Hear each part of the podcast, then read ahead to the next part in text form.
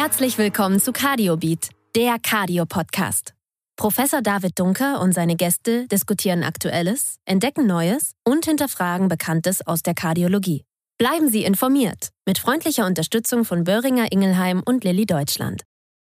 Liebe Kolleginnen und Kollegen, ich begrüße Sie herzlich zu unserem Podcast Cardio Beat, der Cardio Podcast zu Themen rund um die Kardiologie. Mein Name ist David Dunker, ich leite das Hannover Herzrhythmuszentrum an der Klinik für Kardiologie und Angiologie an der Medizinischen Hochschule Hannover. Und in der heutigen Podcast-Folge sprechen wir über Social Media in der Kardiologie. Social Media ist überall angekommen, aber auch im Arztberuf angekommen. Und wir möchten heute ein bisschen genauer beleuchten, wie Ärztinnen und Ärzte Social Media Plattformen aktuell vielleicht bereits nutzen und was uns auch in diesem Bereich für Chancen eröffnet werden, wenn wir es eben professionell nutzen. Dabei werden wir unseren Fokus vor allem auf Twitter oder jetzt X legen und diskutieren, wie relevant vor allem diese Plattform für Kardiologen geworden ist. Und dazu begrüße ich einen ganz besonderen Gast heute, Professor Dominik Linz aus Maastricht. Er ist Kardiologe und Elektrophysiologe in Maastricht an der Universitätsklinik, ist außerdem noch Professor an der University of Copenhagen und äh, Professor an der University of Adelaide.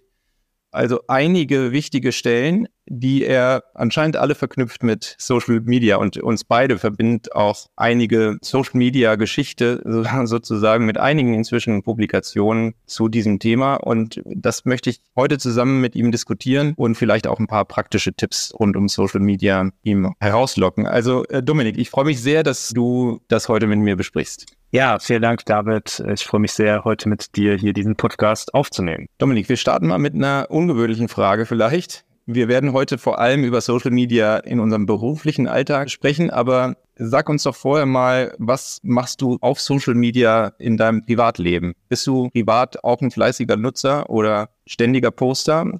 Ja, das ist denke ich, schon mal eine ganz interessante Frage zu Beginn. Da sind natürlich verschiedene Plattformen. Ich muss sagen, ich persönlich benutze eigentlich Social Media aktuell fast nicht mehr, um mein Privatleben praktisch öffentlich wiederzuspiegeln. Früher war das natürlich schon während der Schulzeit zum Beispiel, da war jeder, denke ich, ich auch natürlich auf Facebook. Und auch wenn ich jetzt heute noch auf meine Facebook-Website gehe, dann wird da noch weiterhin ein Foto von vor 15 Jahren oder sowas auf meinem Profil sein. Aber das nutze ich eigentlich aktuell nicht mehr wirklich äh, für mein Privatleben. Auch Fotos von der Abi-Party? Ja, Fotos von der Abi-Party mit dem Bier in der Hand. All das wird man auch auf meiner Facebook-Seite natürlich finden.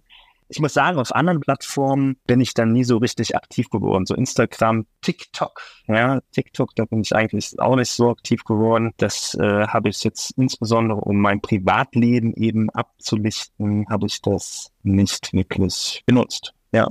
Obwohl das wahrscheinlich heute zu unserem Alltag mehr oder weniger gehört, auch unser Privatleben zu teilen. Ne? Und man muss sagen, weil wir jetzt gerade über Abi-Partys sprachen, das Internet soll ja auch nicht vergessen, sagt man.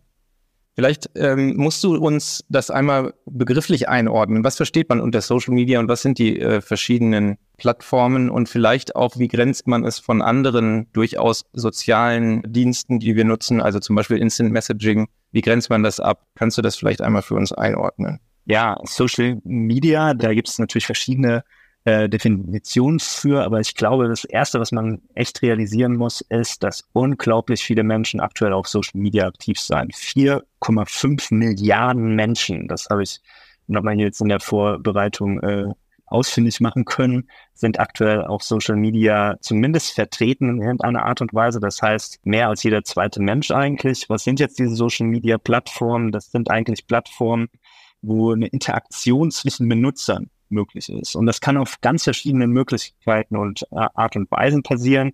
Das ist natürlich einmal dieses Facebook zum Beispiel, das kennen wir, aber auch YouTube zum Beispiel. Kennt auch jeder von uns. Da ist natürlich auch eine Interaktion, Austausch von Informationen möglich, Instagram, aber dann natürlich auch LinkedIn und Twitter, wo wir wahrscheinlich heute noch ein bisschen mit mehr Fokus drauf zu sprechen kommen. All das sind Plattformen und erneut, die haben alles das eigentlich gemeinsam, dass Informationen ausgetauscht werden und Interaktionen praktisch dann möglich sind. Ja, und äh, was ist vielleicht nicht unbedingt Social Media im engeren Sinne, also Instant Messaging zum Beispiel WhatsApp, da kann ich ja auch gewisse Sachen teilen und auch posten. Wie grenzt man das ab? Ja, genau. Ne? Dann gibt's natürlich auch noch diese Instant Messaging Plattformen. Das sind insbesondere dann die Apps, die wir auch auf unseren Mobiltelefonen haben. Das sind zum Beispiel WhatsApp, SMS, da gibt's natürlich noch jede Menge andere Apps äh, die dann auch genutzt werden können, insbesondere zur Kommunikation, um da natürlich auch dann miteinander zu kommunizieren. Aber das sind dann insbesondere Apps, wo dann eigentlich Person zu Person eine Interaktion möglich ist, aber eben nicht diese offene Plattform. Ja, was schon interessant ist, ist, dass eigentlich fast jede Social Media Plattform, Facebook, YouTube, Instagram, LinkedIn, Twitter etc., auch noch eine Instant Messaging Funktion integriert haben. Das wissen wir natürlich auch alle auf Facebook etc. ist es dann auch möglich, noch äh, Instant Messaging äh, zu betreiben und dann halt auch direkt mit anderen Nutzern, mit anderen Gebrauchern von der Social Media Plattform zu interagieren. Jetzt lass uns vielleicht dann mal in die kardiologische Welt direkt einspringen. Was würdest du sagen, sind kardiologisch gesehen und für den professionellen Gebrauch die wichtigen Plattformen? Also Twitter oder X, hast du jetzt gerade schon gesagt. Was gehört dann noch dazu und was, was kann man von denen auch erwarten? Genau, ne, das ist halt das, was ich jetzt in der ersten Frage eigentlich so ein bisschen mit beantwortet hatte. Facebook, Instagram, TikTok, das sind dann vor allem die Plattformen, die eben für das Privatleben wichtig sind und insbesondere Twitter oder X oder dann auch LinkedIn. Ja, das sind eigentlich die zwei Social Media Plattformen, die insbesondere aktuell nicht nur für Kardiologie, sondern natürlich auch für sehr viele andere Bereiche in der Medizin benutzt werden um zu interagieren, um Informationen auszutauschen, um auch an, an seinem eigenen Profil mitzuarbeiten. Das sind eigentlich insbesondere die zwei Plattformen, die, denke ich, wirklich wichtig sind zu realisieren, weil dort halt parallel zu den Kongressen, parallel zu den Manuskripten, Publikationen etc., da passiert auch unglaublich viel auf den Social-Media-Plattformen. Ja, wir haben dazu ja auch Zahlen gesucht. Wir haben zusammen den Interact Survey durchgeführt 2022 und haben da die Social Media Nutzung von Ärztinnen und Ärzten mal unter die Lupe genommen. Kannst du uns das vielleicht mal berichten und sagen, was wir da rausgefunden haben? Ja, das war ein Survey, den wir eigentlich von der European Hard Tourism Association aus zusammengestellt haben. Dort, wo du natürlich insbesondere, aber halt auch ich dann in, in einem von diesen Komiteen aktiv sind. Und äh, was wir da gemacht haben, war dann eigentlich, dass wir ein Survey zusammengestellt haben, um zu identifizieren, ja, wie wird Social Media aktuell benutzt und wie stehen auch insbesondere verschiedene Kardiologen und insbesondere dann halt im Rahmen von diesem Survey auch Rhythmologen zu dieser Frage, welche Rolle spielt Social Media eigentlich für mich im privaten oder auch im beruflichen Umfeld? Und was wir dann dort gesehen haben, ist, dass in dieser Umfrage mit 285 Ärzten und Ärztinnen aus 35 Ländern, das heißt, es war schon eine internationale Repräsentation von dem ganzen Setting, 64 Prozent zum Beispiel Social Media privat und beruflich benutzen. Das heißt, 64 Prozent von all denen, die das beantwortet haben, nutzen es sowohl privat als auch beruflich. Und die restlichen dann entweder nur beruflich oder nur privat. Wenn wir uns dann die Plattformen anschauen, die insbesondere benutzt werden, das sind dann 61 Prozent LinkedIn, 55 Prozent Twitter oder X. Das sind dann auch die beiden, die ich auch schon davor kurz erwähnt hatte aber dann auch Facebook mit 50 Prozent. Ne? Das sind dann eigentlich die Plattformen, die insbesondere aktuell hier benutzt werden. Was auch für uns sehr interessant war äh, nach diesem Survey, ist, dass es natürlich eine aktive und eine passive Nutzung von diesen Plattformen gibt. Passive Nutzung heißt, dass zum Beispiel regelmäßig auf den LinkedIn oder Twitter X oder auch Facebook-Plattformen eigentlich nur beobachtet wird. Das heißt, dass man schon auf die äh, Social Media Plattform geht und schaut, was andere Menschen tun. Und die aktive Teilnahme ist eigentlich, dass aktuell gepostet wird, aktuell Inhalt und aktuell Interaktion auch wirklich geliefert wird. Und was hier interessant ist zu beobachten, ist, dass 43 äh, Prozent von all denen, die diesen Survey beantwortet haben, eigentlich die Plattform passiv benutzen. Das heißt schon konsumieren, aber nicht aktiv posten. Und 38 Prozent teilen aktiv Inhalte und sind auch dann aktiv mit dem Posten beschäftigt. 19 Prozent machen das wirklich täglich. Das heißt, ein kleiner Teil, ne, 19 Prozent, das sind eigentlich die, die dann auch wirklich täglich auf Social Media Plattformen sind und da dann auch aktiv, regelmäßig, fast kontinuierlich eigentlich verschiedene Dinge posten. Das Gute ist ja vielleicht, dass das die Freiheit ist, die man auch bei diesen verschiedenen Plattformen hat. Also man kann durchaus sich entscheiden, ich möchte nur passiv konsumieren und einfach mitlesen, was so passiert, was aber dann bedeuten kann, ich komme aktuelle Studienergebnisse mitgeteilt oder Kongress-News oder ich teile auch aktiv was, was ich gerade gelernt habe, wenn ich das möchte. Ne? Also ja, eine Freiheit, die man selber dann hat, ohne dass es irgendeinen direkten Effekt hat, wie ich mich da so positioniere. Ne? Das ist ein ganz wichtiger Punkt, glaube ich, weil wenn man sich vor allem halt zu Beginn, ne, wenn man sich dann auf so einer Plattform registriert, ist man sehr häufig noch nicht direkt der, der dann täglich äh, beginnt mit, äh, mit Posten etc. Ne? Und anders gibt es natürlich auch ganz viele Persönlichkeiten, die dann einmal sagen, ja, ich von meiner Persönlichkeit äh, bin nicht derjenige, der postet, der nicht ständig im Zentrum stehen will, etc. Aber das schließt nicht automatisch aus, dass man nicht auf Social Media passiv zum Beispiel mit aktiv sein kann oder will. Es gibt ganz, ganz viele verschiedene Möglichkeiten, einmal an Social Media teilzunehmen, aber zum anderen natürlich auch die Inhalte zu benutzen und wahrzunehmen und dadurch dann auch möglicherweise zu profitieren. Ein weiterer Aspekt war, dass die große Mehrheit der Social-Media-Nutzer an Universitätskliniken angesiedelt war, zumindest von denen, die jetzt diese Umfrage auch mal bearbeitet haben und nur ein kleiner Teil niedergelassene Kollegen beinhaltete. Was ist dein Gedanke dazu? Woran liegt dieses starke Gefälle von Universitätsklinik bis zu Niederlassung? in diesem Punkt. Ja, das ist sicherlich eine Beobachtung, die wichtig zu realisieren ist, glaube ich, weil natürlich auch der Inhalt von Social Media natürlich insbesondere durch die mit gestaltet wird, die dann auch aktiv sind. Das heißt, äh, wir müssen realisieren, dass insbesondere in dem Fall, und das hat auch eben diese, dieses, dieses Survey äh, sehen lassen, dass insbesondere Ärzte aus akademischen Zentren möglicherweise da aktiv sind. Was ist da der Grund? Ich denke, da gibt es mehrere Punkte. Einmal ist es so natürlich, dass ein Topic, was immer wieder in diesen ganzen Social Media Plattformen zurückkommt, das sind entweder neue Publikationen oder eben neue Eingriffe, neue Methoden, neue Denkweise, Trends und sowas. Das ist das, was insbesondere auf Social Media gut vermarktet, gut kommuniziert werden kann. Und das ist natürlich auch, wo insbesondere dann äh, akademische Zentren mehr Kontakt möglicherweise mit haben. Zum anderen ist es natürlich auch die die, die, Unterstützung und das Arbeiten am eigenen akademischen Profil. Ja, das, das heißt, man, man muss auch realisieren, dass Social Media insbesondere eigentlich eine Promotion von der eigenen Persönlichkeit sein kann. Und das ist auch möglicherweise eben in akademischen Zentren mehr betont, mehr anwesend als bei, bei niedergelassenen Ärzten. Nichtsdestotrotz würde ich aber sagen, dass es natürlich auch viele Themen gibt, die möglicherweise dann schon, und das ist auch aktuell so, mehr von akademischen oder, oder Ärzten in akademischen Zentren gestaltet werden. Aber auch da gibt es möglicherweise auch natürlich sehr viel Inhalt, was auch sicherlich für niedergelassene Ärzte sehr interessant sein kann.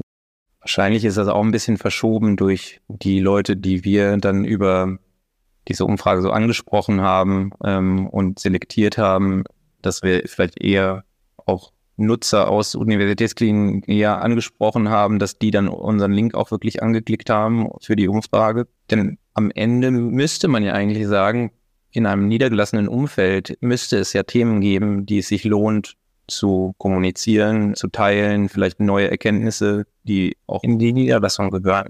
Was also eine Chance wäre, äh, Social Media zu nutzen, um Themen zu transportieren. Wahrscheinlich hast du recht, dass die Kollegen aus Universitätskliniken auch eher es gewohnt sind, jetzt auf Vorträge zu gehen und sowieso ihre Erkenntnisse und Erfahrungen zu teilen. Liegt das vielleicht näher, aber eigentlich müsste es ja für Niedergelassene genauso Themen geben und auch Möglichkeiten geben, davon zu profitieren. Absolut. Das könnten zum Beispiel dann halt auch Topics sein bezüglich, wie kann ich bestimmte Prozeduren abrechnen, was gibt es Neues bezüglich den Krankenkassen, den verschiedenen anderen äh, Gesellschaften etc. Ne? Das, das Social Media ist im Prinzip ein, ein, ein Medium, was sehr schnell auch Neuigkeiten, Trends, neue Strategien kommunizieren kann. Und das ist auch sicherlich natürlich für niedergelassene Ärzte sehr interessant.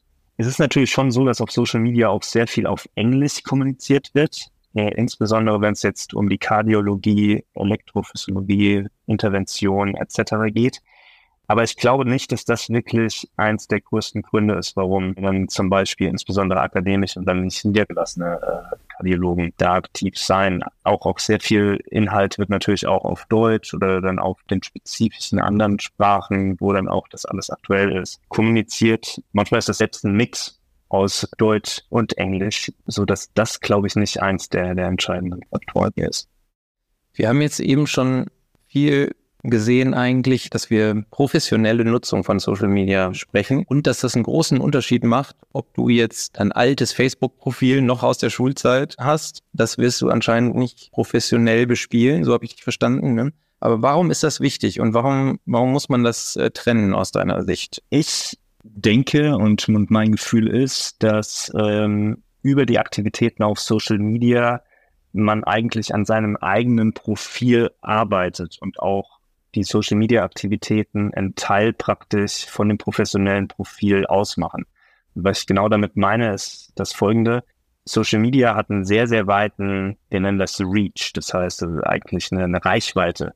Man erreicht möglicherweise sehr, sehr viele über Social Media, möglicherweise viel, viel mehr Menschen als die äh, Menschen, die man zum Beispiel oder Kollegen, die man auf äh, Kongressen trifft oder dann halt auch in der eigenen Klinik trifft. Das heißt, dass viele Leute dich initial möglicherweise über Social Media kennenlernen und dann eigentlich zu einem späteren Zeitpunkt zum Beispiel auf Kongressen dann kennenlernen. Und das muss man sich halt immer wieder realisieren. Das heißt, so wie man sich auf Social Media darstellt und so wie man insbesondere auf, auf Social Media auch interagiert, das ist das, wie Leute auf Social Media einen kennenlernen. Das ist so, wie jeder selbst äh, gesehen wird. Und wenn dann so ein Mix aus Partybildern, dann Bildern zum Beispiel aus der Klinik und, und dann halt noch, weiß nicht, der, der, der Badeurlaub äh, von Mallorca sich mixt, dann macht das natürlich schon ein witziges Profil, was nicht unbedingt professionell ist. Deswegen ist es meines Erachtens schon so, dass man das ja möglicherweise relativ strikt voneinander trennen sollte.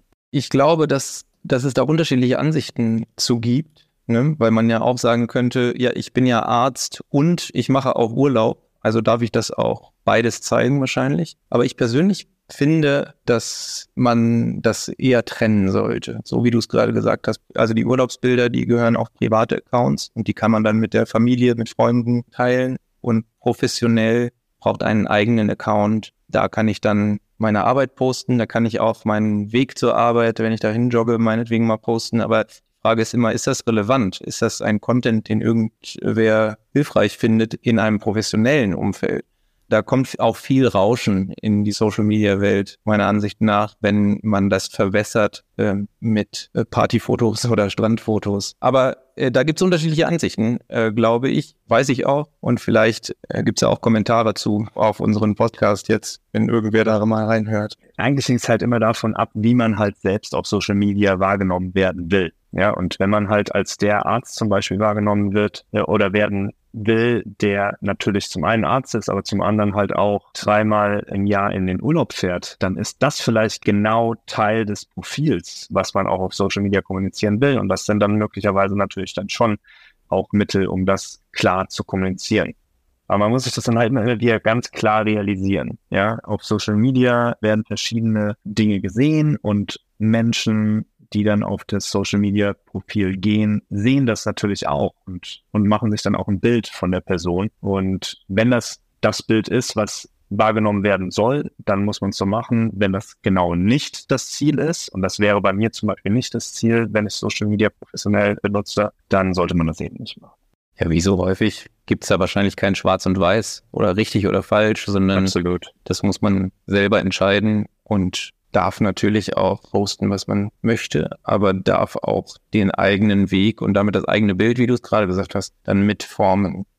Lass uns nochmal ein bisschen bleiben bei den Benefits, wenn man professionell Social Media nutzt. Du hast davon schon sehr viel genannt. Ne? Also du hast gesagt, man kann sich da vernetzen mit Kollegen, man kann auch neue Leute kennenlernen, vielleicht niederschwellig, auch ähm, mit diesen Leuten kommunizieren, vielleicht anders als wenn man in 100 Meter Entfernung aus der achten äh, Reihe ja, irgendeinen Vortrag hört, auch mal reagieren und doch die Frage stellen oder die Reichweite, die du eben genannt hast. Was sind weitere Vorteile von Social Media in genau diesem Kontext, über den wir jetzt reden? Dadurch, dass halt immer mehr und mehr Kardiologen, Ärzten, Niedergelassene unter Umständen halt auch diese Plattform nutzen, dass dadurch ein unglaublich reicher Inhalt an wichtigen Informationen versammelt wird. Dieser Inhalt, der ist dann eigentlich kontinuierlich auf diesen Social Media Plattformen vorhanden und das bildet unter Umständen natürlich schon die Möglichkeit, zum Beispiel nicht nur während Kongressen, sondern dann auch unter Umständen zu anderen Zeitpunkten außerhalb von diesen Kongresszeiten nochmal zurück zu dem Content zu gehen und nochmal erneut sich selbst vorzubilden. Das heißt, es gibt eigentlich eine Möglichkeit, sich möglicherweise fast kontinuierlich vorzubilden, indem man zum Beispiel auch verschiedenen Journal Clubs auf, auf Social Media folgt etc. Und dieser Content ist dann zur Verfügung und den kann man selbst dann auch noch on demand zu anderen Zeitpunkten nutzen und verfolgen. Ich glaube, diese Fortbildungsmöglichkeit, das ist wirklich ein, ein ganz großer Vorteil äh, von, von Social Media. Das andere, das Networking. Bei dem Networking ist es natürlich so, dass man schon gut identifizieren muss, ja, wie lerne ich jetzt eigentlich die Kollegen kennen, die dieselben Interessen haben wie ich selbst. Und da gibt es auch mehrere Möglichkeiten auf Social Media. Da kommen wir sicherlich später auch nochmal kurz zu sprechen.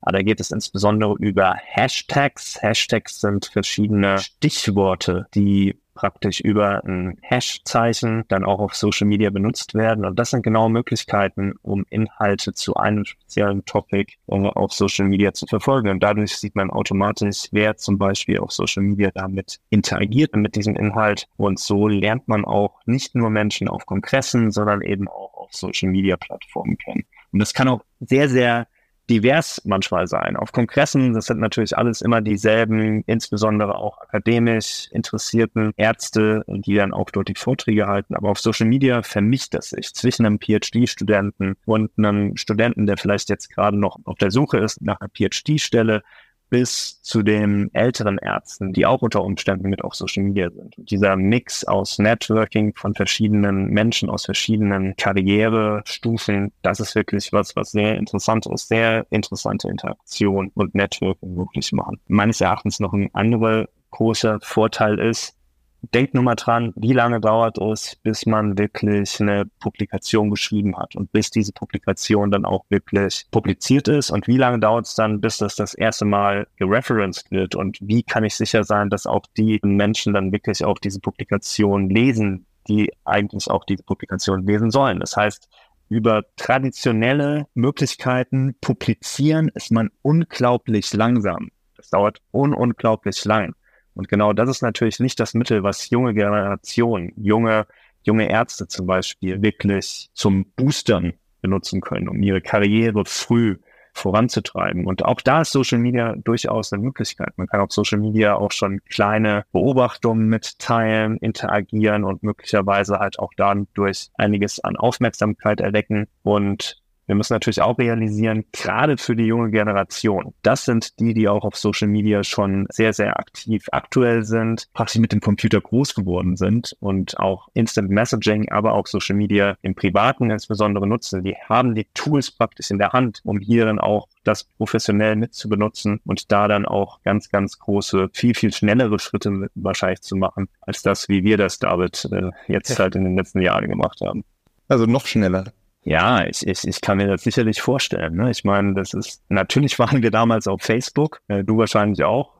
Aber aktuell ist es natürlich schon so, ne, dass, dass äh, Social Media viel, viel mehr im, im Leben der jüngeren Generation aktiv und sichtbar ist und halt viel, viel mehr vom Leben eigentlich ausmacht. Da werden ganz, ganz viele, diese ganzen Emojis und sowas, ne, das, das, das gab es bei uns schon damals, aber das, das ist jetzt natürlich schon direkt in den Mobile Phones integriert etc. Da gibt es auch zum Beispiel Aufnahmen von Videos, die dann auch auf Social Media mit benutzt werden können. Ich glaube, da hat die aktuelle Generation schon wirklich ein ganz interessantes Tool in der Hand, um das dann auch wirklich auf Social Media dann für sich selbst zu benutzen.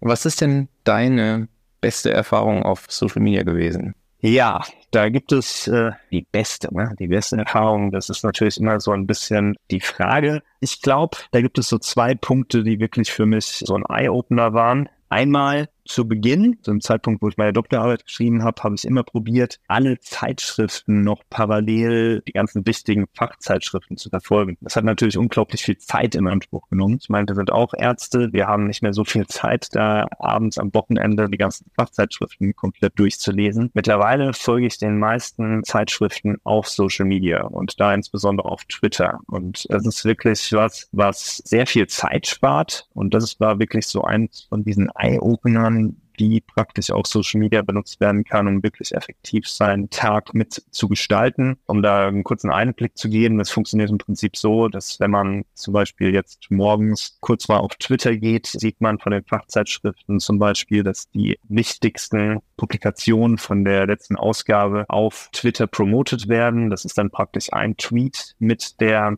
mit der kurzen Zusammenfassung, möglicherweise noch mit dem Graphical Abstract und dann auch direkt einen Link zu dem jeweiligen Artikel. Und das ist zum einen natürlich eine Vorselektion, das muss sich immer wieder realisieren, aber zum anderen halt auch eine ganz, ganz schnelle Möglichkeit, um wirklich ja die wichtigsten Publikationen schon mitzunehmen und das dann halt nicht zu verpassen. Ein anderer Eye-Opener ist zu realisieren, Publikationen sind wichtig, aber auch relativ langsam, bis sie publiziert sein und bis sie wirklich disseminiert sind. Und Social Media kann gerade diesen Gap zwischen Datenkollektion bis Publikation relativ gut füllen. Dadurch, dass dann halt darüber schon davor kommuniziert wird. Und das sind, glaube ich, ganz wichtige Sachen, die ich auch realisiert habe in den letzten Jahren.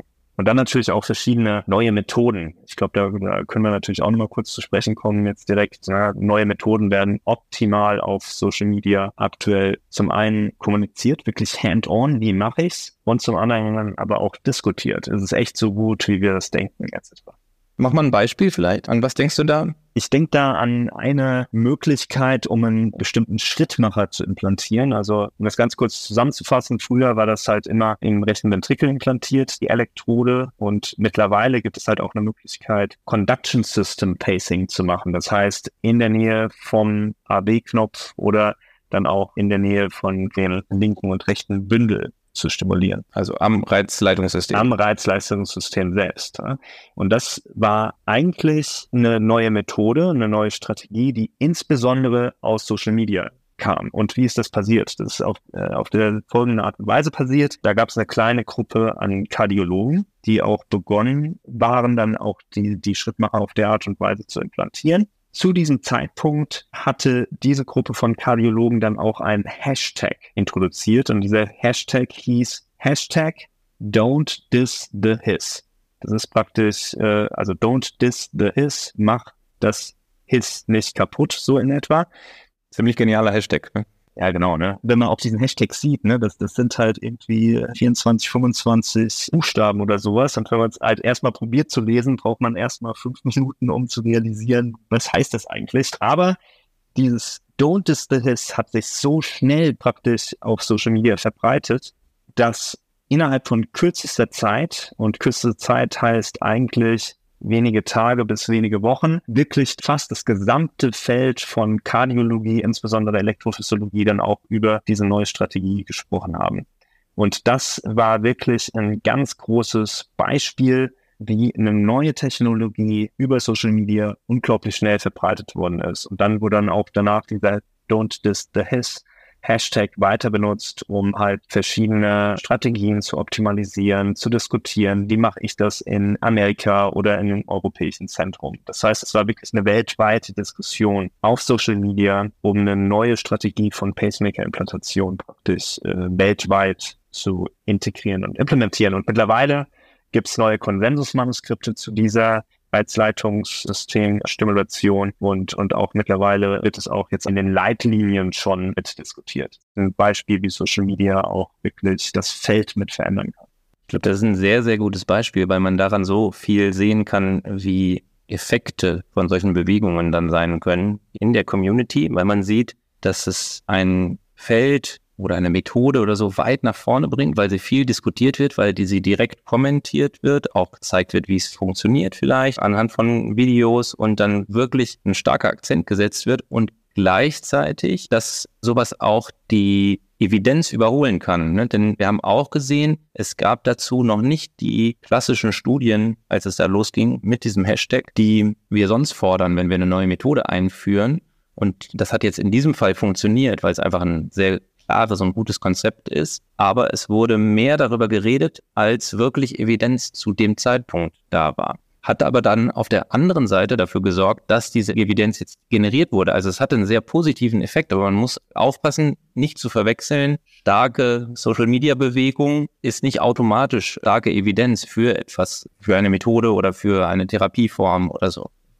Ja, aber ich glaube, das hat halt auch insbesondere funktioniert, weil die Kreierung von diesem Hashtag und dann auch die Kreierung von dieser ganzen Dynamik auch insbesondere geleitet war durch Wissenschaft interessierte Ärzte. Das waren alles Ärzte, die auch natürlich davor schon publiziert haben, die sehr bekannt waren eigentlich im Feld.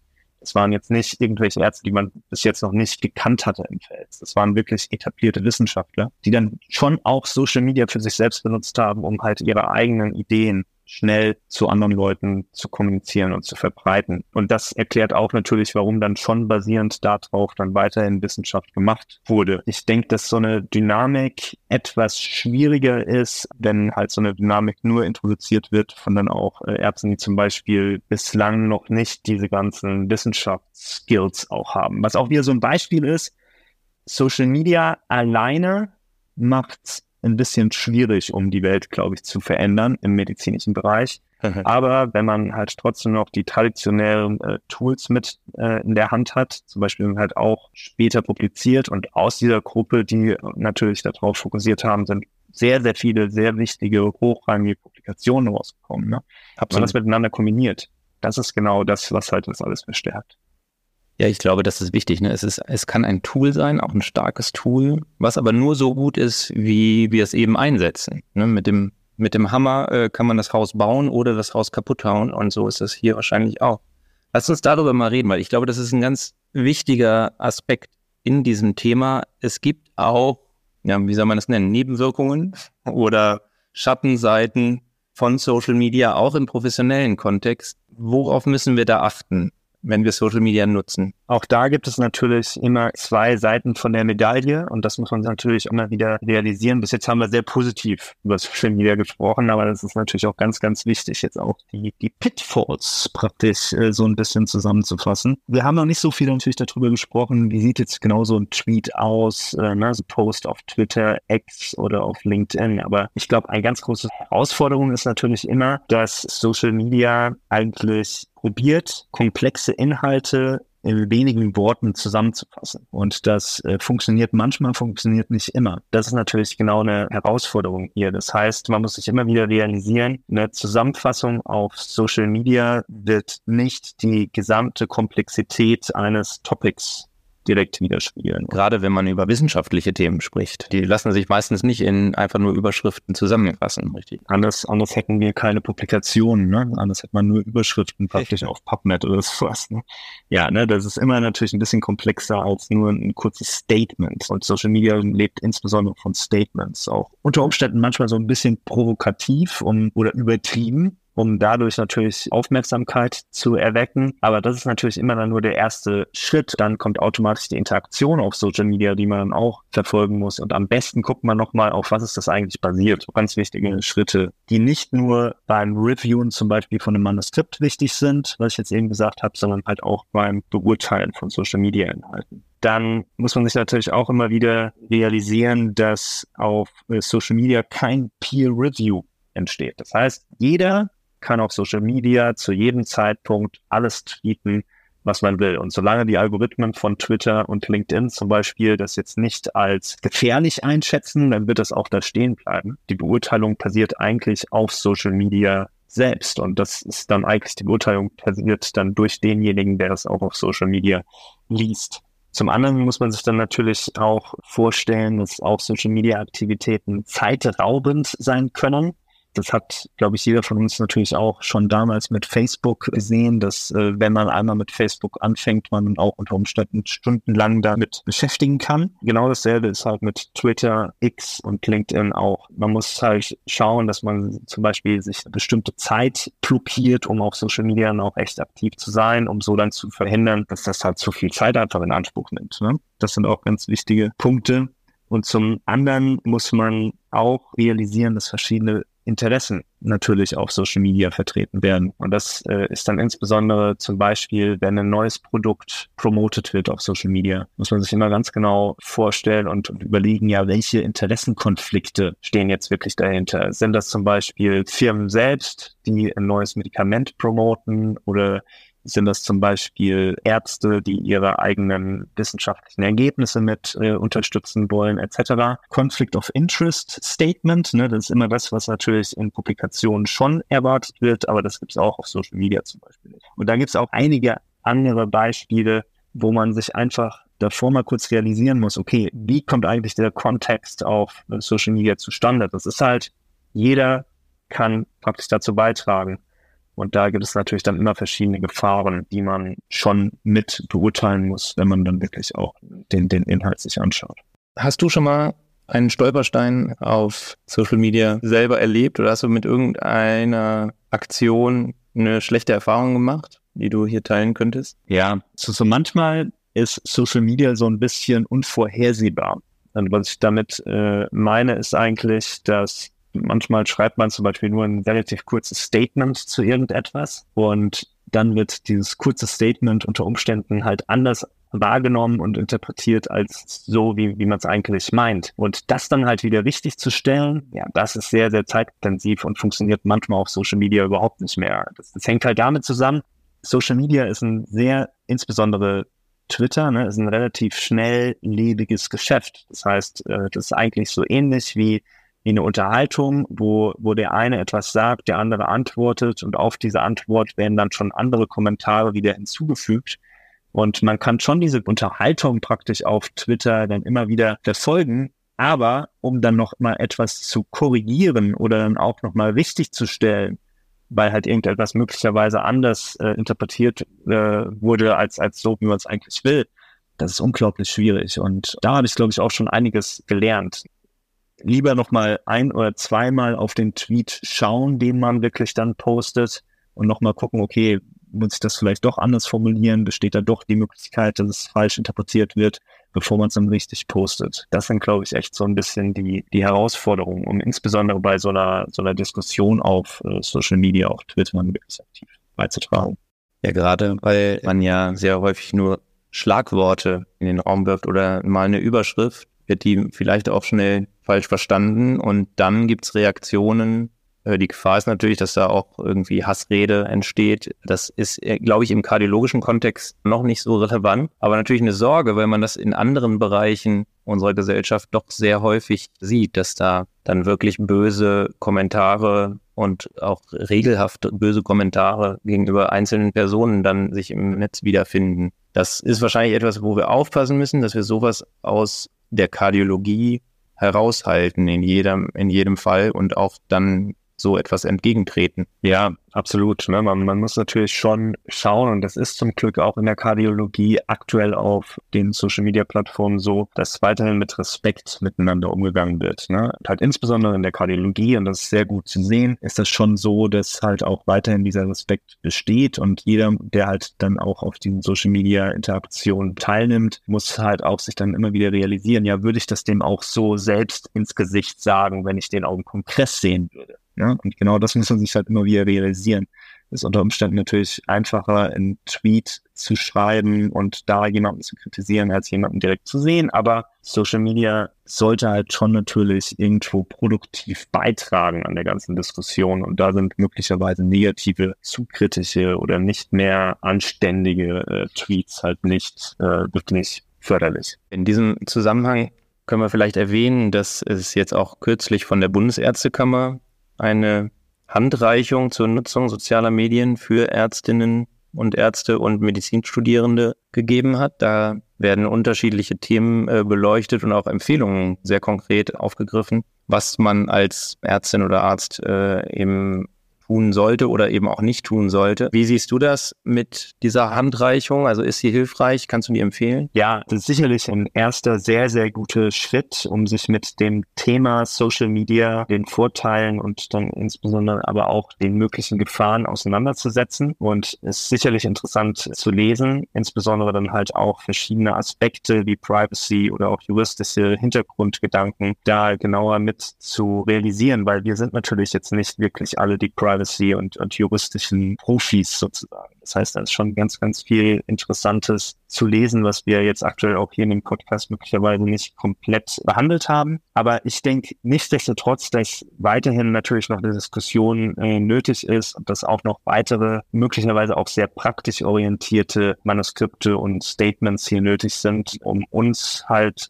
wirklich dann auch weiterhin zu unterstützen, um Social Media für uns, für die Medizin und insbesondere dann auch indirekt natürlich für unsere Patienten zu nutzen. Und, und ich glaube, das ist natürlich auch insbesondere sehr, sehr wichtig. Und da werden auch jetzt in Zukunft sicherlich verschiedene äh, neue Statements dann auch mit publiziert werden. Ich finde, das ist schon ein ziemlich gutes Resümee über das Thema.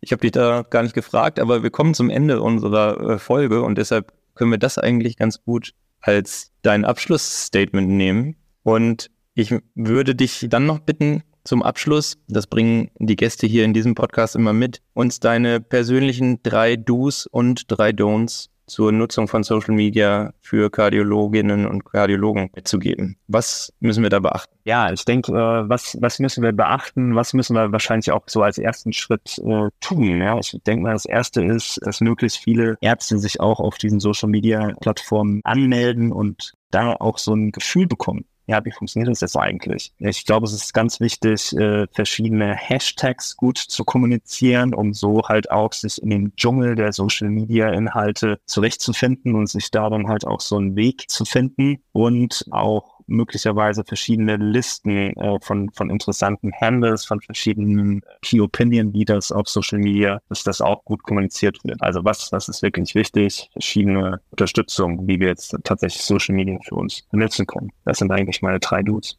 Und dann die drei Don'ts. Was sollten wir vermeiden? Wir sollten nicht vergessen, dass auch natürlich unter Umständen Patienten und aber auch Arbeitgeber und verschiedene andere Personen immer wieder mithören, was wir tun. Das heißt, wir müssen da sehr sensibel mit umgehen zum anderen ist es auch so, dass wir äh, schauen müssen, wie wir tatsächlich mit der Zeit auf Social Media umgehen. Das heißt, nicht zu viel Zeit tatsächlich dazu investieren, aber trotzdem effektiv Social Media zu benutzen. Gucken, wie wir in Zukunft nicht verpassen, dann wirklich auch wichtige Informationen auf Social Media zu kommunizieren.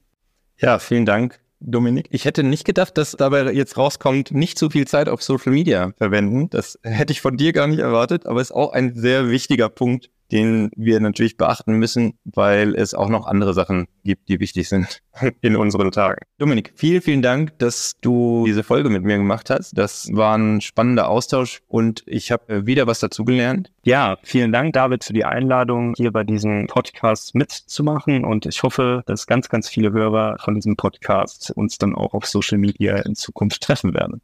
Ja, das werden wir dann sehen.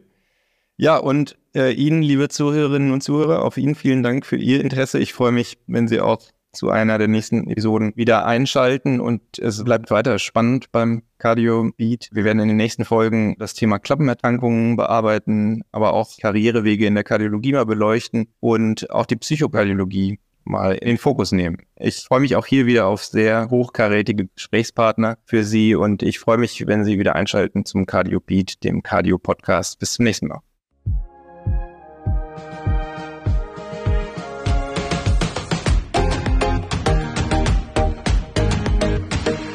Das war Cardiobeat, der Cardio-Podcast. Mit freundlicher Unterstützung von Böhringer Ingelheim und Lilly Deutschland. Hören Sie auch beim nächsten Mal wieder rein, wenn Professor David Dunker und seine Gäste diskutieren, entdecken und hinterfragen.